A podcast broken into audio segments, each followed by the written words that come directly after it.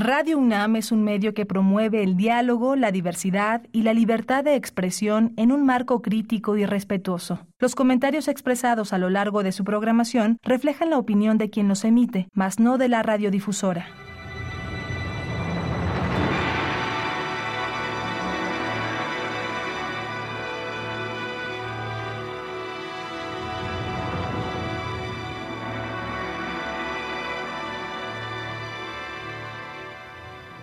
Radio Universidad Nacional Autónoma de México presenta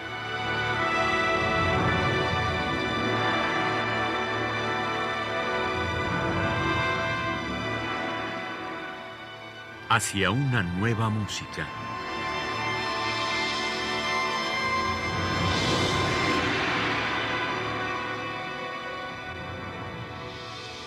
Programa a cargo de Ana Lara. Muy buenas tardes, bienvenidos a Una Nueva Música. Soy Ana Lara y tengo el enorme gusto de estar por Zoom frente a Diana Arismendi, compositora venezolana y amiga desde hace muchísimo tiempo. Bienvenida, querida Diana, a esta primera invitación al programa que esa es la oportunidad que nos da ahora este, el Zoom y espero que sea la primera de muchas veces. Bienvenida. Claro, encantadísima y bueno, un placer verte estar en contacto contigo y con tus oyentes en México y, por todas partes, porque eso nos ha traído la, lamentable situación de la pandemia, nos ha traído una cosa muy positiva que es que derrumbó paredes. Ahora estamos todos, tú y yo estamos en el mismo cuarto. Exactamente, esa es una cosa maravillosa. Bueno, eh, Diana, para la gente que no te conoce, resúmenos un poco cuál ha sido tu trayectoria musical. Eh, resumir está difícil, voy a, voy a tratar de ser considerada con el tiempo, pero puedo empezar contándoles que yo a los 16 años supe que quería ser compositora. Yo me inicié en la música como suele pasar a muy niña, a los 8 años, estudié piano mucho tiempo, pero el día que entré a la clase de armonía del maestro eh, Inocente Carreño, el gran compositor Inocente Carreño, eh, corrijo, no tenía 16, tenía 15. Eh, y entré en contacto con él y con su mundo de la composición y apenas hice mis primeros ejercicios de armonía, este, pues e, el lápiz quedó en mi mano y empecé a, a escribir música y a llevarle mis primeras, mis primeros borradores, mis primeros ensayos. E inmediatamente me di cuenta que, que, por allí iba la cosa, tenía mucha pasión en ese momento todavía por el estudio del piano. Yo hubiera querido ser pianista de música de cámara porque me gustaba, este, y me gusta mucho la música de cámara, pero me gustaba el trabajo en conjunto no, y no el estudio en solitario del piano. Este, y después me fui a la profesión, a la más solitaria de todas, que es la de compositor. Entonces, este, bueno, hay dos cosas a, subrayar. Eso que a los 15 años eh, descubrí esa llama de la composición y lo otro es que mi formación y mi vida profesional ha sido como compositora. Mi, formación, este, eh, primero aquí en Venezuela con el maestro Antonio Mastro Giovanni en la composición acústica, en la escritura y con Eduardo Kuznir en la electrónica Estudios que continué en París, que me fui muy jovencita con el compositor japonés Yoshihisa Taira. Eh, me formé como compositora y luego mis estudios de, de posgrado en los Estados Unidos, en the Catholic University of America en Washington, D.C. Allí hice la especialidad música latinoamericana, que es mi otra gran pasión. Eso realmente es lo que siento que soy, una compositora de música académica y bueno, obviamente me he desempeñado muchísimo frente la enseñanza. Y una súper compositora además. En el día de hoy vamos a escuchar varias obras tuyas, principalmente de orquesta. Todos sabemos que, que, Venezuela es el país de las orquestas. Y, este, y, quiero que nos platiques de la primera obra que vamos a escuchar, que es un concertino para piano y orquesta. Cuéntanos. Bueno, el concertino eh, fue escrito eh, a petición del mm, el compositor costarricense eh, Eddie Mora, Parece ser que, que me he creado fama en Latinoamérica por ser una compositora de, de, música religiosa. Yo no diría religiosa, pero sí hay una conexión eh, mía con lo místico y con lo espiritual eh, de muchas formas, ¿no? Hay una obra sinfónico-coral que se llama Ejercicios Espirituales, ¿no? Y por allí, por allí en, esa, en esa onda hay muchas cosas. Y necesitaban o querían hacer un concierto en Semana Santa del año 2013 y le faltaba una obra y tenían este fantástico pianista Tico, a Juan Pablo Quejada, y no, dura, no dudaron en llamarme a mí y me dieron un cometido muy especial, una obra que tenga un sentido religioso, eh, que sea para piano y orquesta, que dure 10 minutos. Y 10 minutos exactamente dura. Y mm, hay una cita muy importante que es ah, eh, de Wagner, que es el, el Parsifal cuando también está con el Santo Grial. Este, es un momento que hace el piano y la orquesta. Es, una, es un, un, guiño, ¿no? De alguna forma. Y también hay una parte importante que yo en los días que recibí el encargo estaba en, una, en un pueblo de, de vacaciones, un pueblo de montaña, este, y estaba asomada en el balcón de la habitación del, del, hotel y empezaron a sonar todas las campanas de las iglesias de la zona. Entonces, al ser una zona montañosa, se creaba como un eco. Y yo me sentí tan, tan, tan, pero tan movida que incorporo un juego de campanas que no es de esa ciudad venezolana, sino me puse a buscar por internet eh, sonidos de campanas y conseguí eh, unas que me parecieron sumamente comunicativas o especialmente expresivas, que son las campanas de una iglesia en Praga. Y lo que hice fue transcribir. Y bueno, la parte es muy difícil para lo tocan dos percusionistas, pero está allí. Entonces hay toda esa simbología en este epíclesis del espíritu o concertino para piano y orquesta. Bueno, pues vamos a escuchar el concertino para piano y orquesta de Diana Arismendi con José Pablo Prada en el piano, la Orquesta Sinfónica Juvenil Teresa Carreño y la dirección de Alfredo Rugeles. Música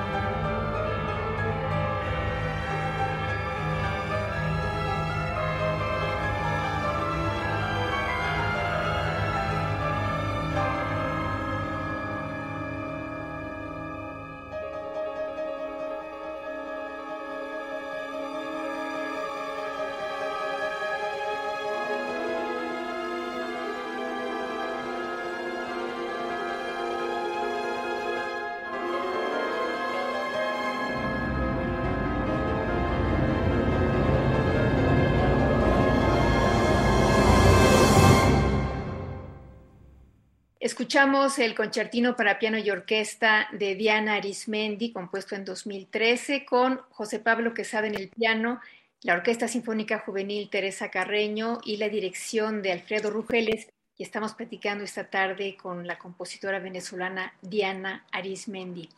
Bueno, no sé cuál es la obra que quieres que vayamos a escuchar eh, a continuación. Eh, si quieres, eh, compartimos con tus oyentes una obra que quiero mucho, que es Caracas Nuestra de cada día, que escribí el año 2017 porque era el año del 450 aniversario de la ciudad de Caracas, que es la ciudad donde yo nací y como con frecuencia digo, en la ciudad donde vivo por elección, en estos tiempos de, migración que ha tocado a Venezuela, que es, bueno, inédito en nuestra historia moderna eh, y que tenemos compatriotas regados por el mundo entero, eh, unos por decisión, otros por necesidad, pues mi decisión de, permanecer en Caracas es, eh, entre muchas razones, porque tengo una, una relación muy profunda con la ciudad.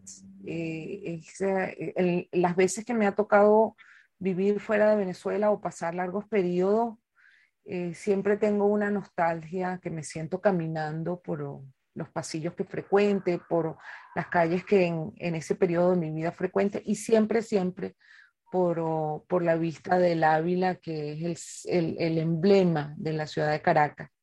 Entonces, desde 2016 planifiqué, hablé con algunos directores y con algunas orquestas, este, proponiéndolo como un encargo, pues todo el mundo muy entusiasmado, pero nadie tomaba la decisión de hacerlo. Y yo dije, me la encargo yo misma porque es mi regalo a la ciudad.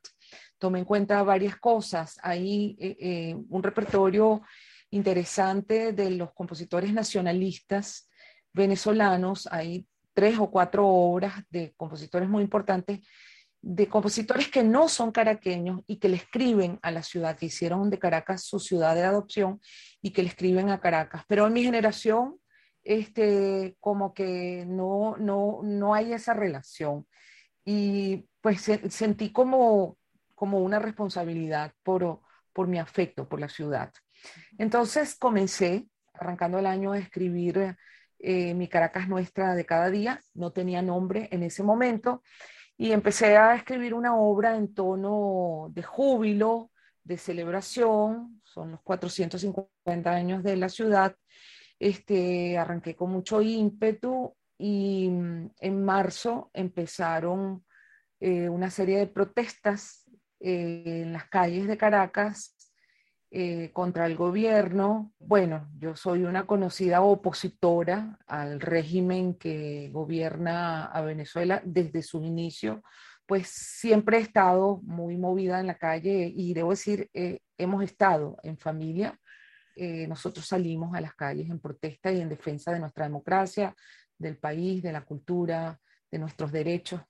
Y fue un año tremendo, el peor de las protestas. Ese año se contabilizan 150 eh, muertos, eh, casi todos civiles, quizás cuatro o cinco eh, militares o policías, pero todos, fueron civiles y una gran mayoría de ellos, Ana, jóvenes. El primero recuerdo con claridad que fue en abril, una tarde, habíamos regresado de una marcha y mm, dijeron, hay un herido grave, y a media hora después confirmaron que el muchacho había muerto. El muchacho se llamaba Juan Pablo, como mi hijo. Y bueno, yo me senté en lágrimas y fue un año muy difícil, fue un año muy difícil ver a los jóvenes caer.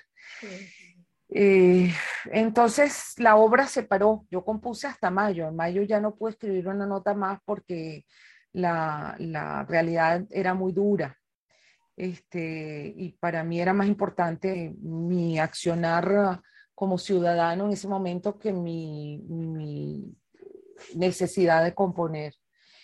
Bueno, para hacer la historia corta, pues eh, las cosas pasaron como pasaron, fueron muy fuertes hasta julio, después se tranquilizaron un poco y yo decidí que tenía que terminar de, tocar, de escribir la obra y la obra cambió lo que estaba escrito al principio quedó, que la obra inicia con el canto de los pájaros de Caracas. Caracas es una ciudad que está llena de árboles, es un valle maravilloso con un clima extraordinario y bueno, yo tengo un gran árbol eh, de frutas de mango en la ventana de, de, la habitación donde duermo y ahí a las 5 de la mañana hay pájaros cantando y en la terraza donde hago ejercicio en la mañana este, hay toda clase de pájaros, guacharacas loros cantando. Entonces mi despertar es siempre de pájaro y así comienza la obra. En la obra también hay algunas, uh, algunas alusiones a, lo que pasó,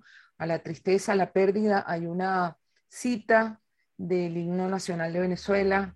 Hay algunas obras que son tristes, pero bueno, me recuperé y dije, las cosas hay que celebrarlas, la vida hay que celebrarla y la obra termina en tono de fiesta.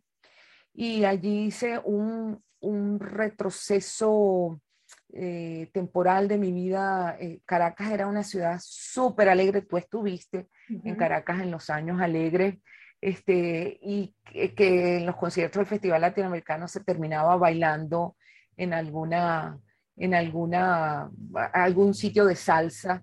Este, y para mí la noche de Caracas era salsa. Entonces me atreví, porque no soy músico popular y no conozco bien, pero me asesoré bien con un amigo y me atreví a escribir unos ritmos de salsa y terminar este, como la noche. Entonces, la obra está estructurada con el paso de las horas este, y empieza, como te decía, en la mañana con el canto de los pájaros y termina en la noche en tono de fiesta, eh, en tono de salsa.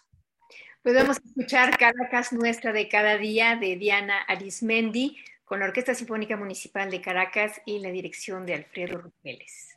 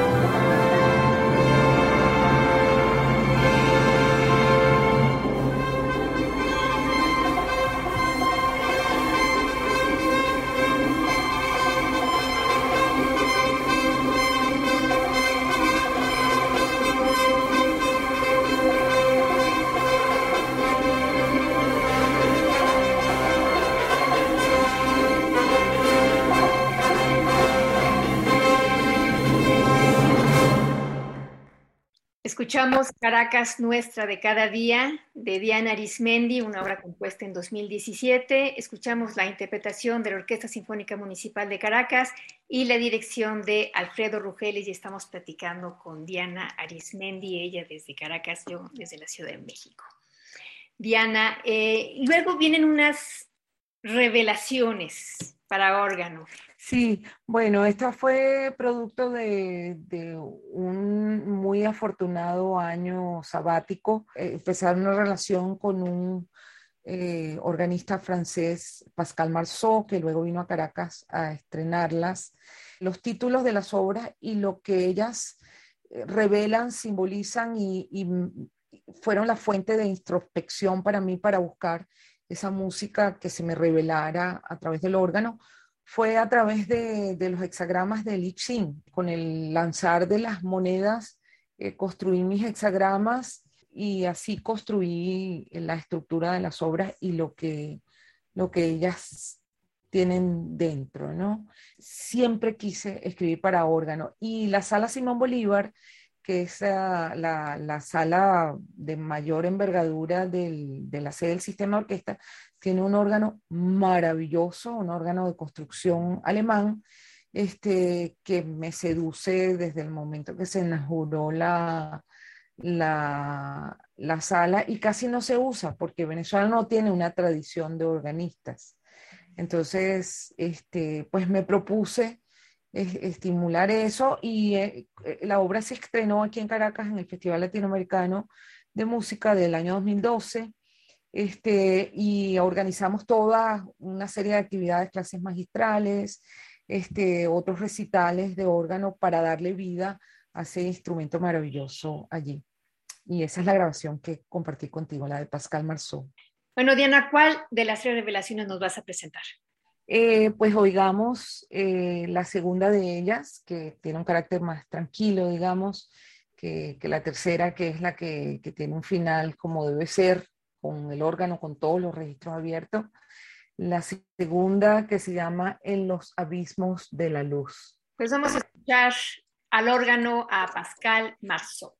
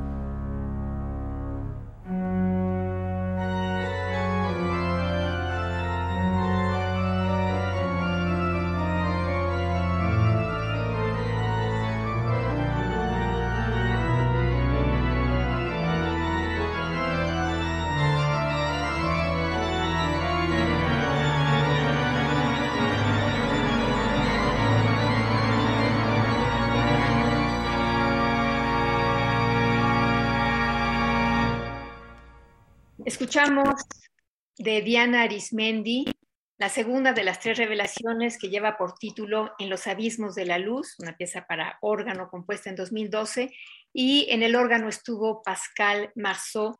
Estamos platicando con Diana Arismendi esta tarde y eh, para terminar, Diana, me gustaría que nos hablaras de esta obra fabulosa y monumental que es In Memoriam, una obra que pusiste en 2015. Cuéntanos un poco de esta obra. Esto fue un encargo del espacio Ana Frank, que es una asociación eh, venezolana para la divulgación de, la figura de Ana Frank, pero sobre todo para eh, eh, la práctica de la tolerancia y de la convivencia. Este, y la asociación Ana Frank encargó a cuatro compositores obras para conmemorar los 70 años de la Shoah es decir, los 70 años del final del holocausto. Yo inmediatamente dije, quiero hacer una obra con textos. Eh, me tomó bastante tiempo armar los textos. Eh, en el primer movimiento uso unos textos, por supuesto, del diario de Ana Frank, y, eh, pero también em, utilizo una, una frase eh, que mm, está en la, en la, Biblia, pero también en, el, en, el, en la Torá, que es un momento eh, en que, que, lo dice Cristo, y yo no recuerdo quién es que lo dice eh, en la Torá, que dice, Dios mío, Dios mío, ¿por qué me has abandonado? Este, y mm, esa, esa frase concluye el movimiento, el primer movimiento de los tres, y lo tradujimos al francés, al italiano, al polaco, al húngaro, al alemán, simbolizando eh, eh, todos esos judíos que estuvieron en, en, campos de concentración y que se sentían abandonados de, Dios. Este, entonces hay una combinación entre lo que canta la soprano y la presencia de ese narrador que va diciendo que está dedicado a las mujeres que estuvieron en los campos de concentración, eh, a las que murieron allí y a las que dieron a luz eh, en esos campos de concentración. Entonces eh, es el símbolo de que iban a morir, pero que también fue una fuente de vida. Y allí utilicé unos poemas de, una poeta que luego descubrí que no es judía y que escribe unos textos muy bellos. Eh, y yo siempre pensé que su mamá había estado en campos de concentración y luego nos conocimos por internet y me dijo, no, fue una, una necesidad, es todo de alguna manera ficción. Y el tercer movimiento que trata de ser más... Ah, más positivo, más, ah, más iluminado, más optimista, eh, que se llama Nosotros nos, los Salvados, como un libro que se editó por esa misma fundación donde se recogieron los testimonios de gente que sobrevivió el holocausto en campos de concentración y que luego hicieron su vida en Venezuela. Este, y bueno, yo me leí todo el libro, luego hay un, un, libro de poesía testimonial que lleva el mismo nombre, Nosotros los Salvados, que sí es de una poeta amiga, Jacqueline Goldberg. Este, y como no encontraba los textos, yo dije, la celebración es mencionarlos a todos ellos. Entonces, el ah, narrador dice el nombre, el nombre de pila de cada uno de esos eh, eh, sobrevivientes de, de la Shoah eh, que hicieron su vida y que encontraron la felicidad y la estabilidad en, muchos casos aquí en Venezuela. Y en, eh, cuando se hace un concierto en vivo, eh, en la medida en que el, se van leyendo, que se alternan la, soprano y el, y el, narrador en la lectura del nombre de cada uno de ellos, hay una pantalla que acompaña con las fotos de, de ellos y que van apareciendo cuando se dice su nombre. ¿Te, imaginas lo que fue el estreno? En el estreno habían más o menos cinco de los sobrevivientes que todavía vivían y que estaban aquí, que estaban en condiciones Este, y fue, fue muy emocionante. Es una obra que me costó muchísimo cuenta. Luego pasé un año sin poder escribir una nota, tú sabes, la vida siempre está muy ocupada, pero yo me di cuenta que después que no era por falta de tiempo, sino porque había quedado completamente vacía. Este, pero ahí está la obra, así que siempre vale la pena. Pues terminemos en, en una nota de optimismo y de, de, saber que todo, como estos tiempos de pandemia que estamos viviendo aún, eh, que todo pasa y que la vida continúa y que, bueno, sobrevivimos como seres humanos en espíritu y, y, en, en, y en ser. Vamos a escuchar entonces Nosotros los Salvados, que forma parte de In Memoriam de la compositora venezolana Diana Arismendi, en la interpretación de Sara Catarini, soprano, Luigi Chiamana, narrador, la Orquesta Sinfónica Simón Bolívar y en la dirección César Iván Lara.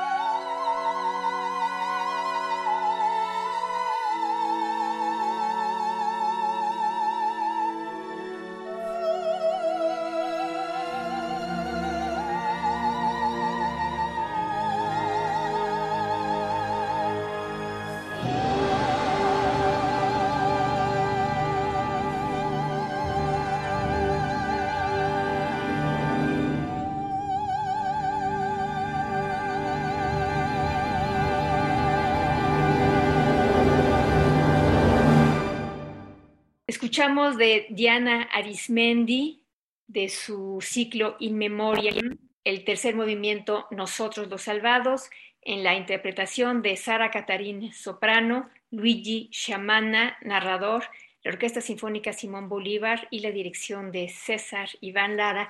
Y hemos platicado esta tarde con Diana Arismendi. Diana, mil gracias por este programa. Bueno, muchas gracias, Ana. Ha sido un gusto compartir esta tarde contigo y con tus oyentes. Y bueno, esperemos eh, encontrarnos próximamente.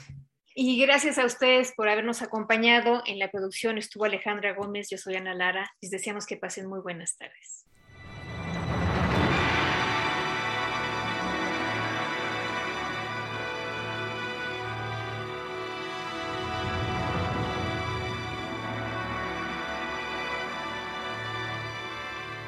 Radio Universidad Nacional Autónoma de México presentó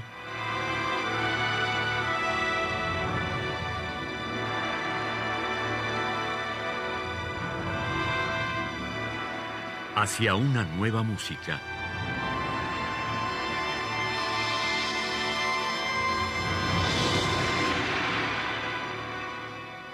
Programa a cargo de Ana Lara.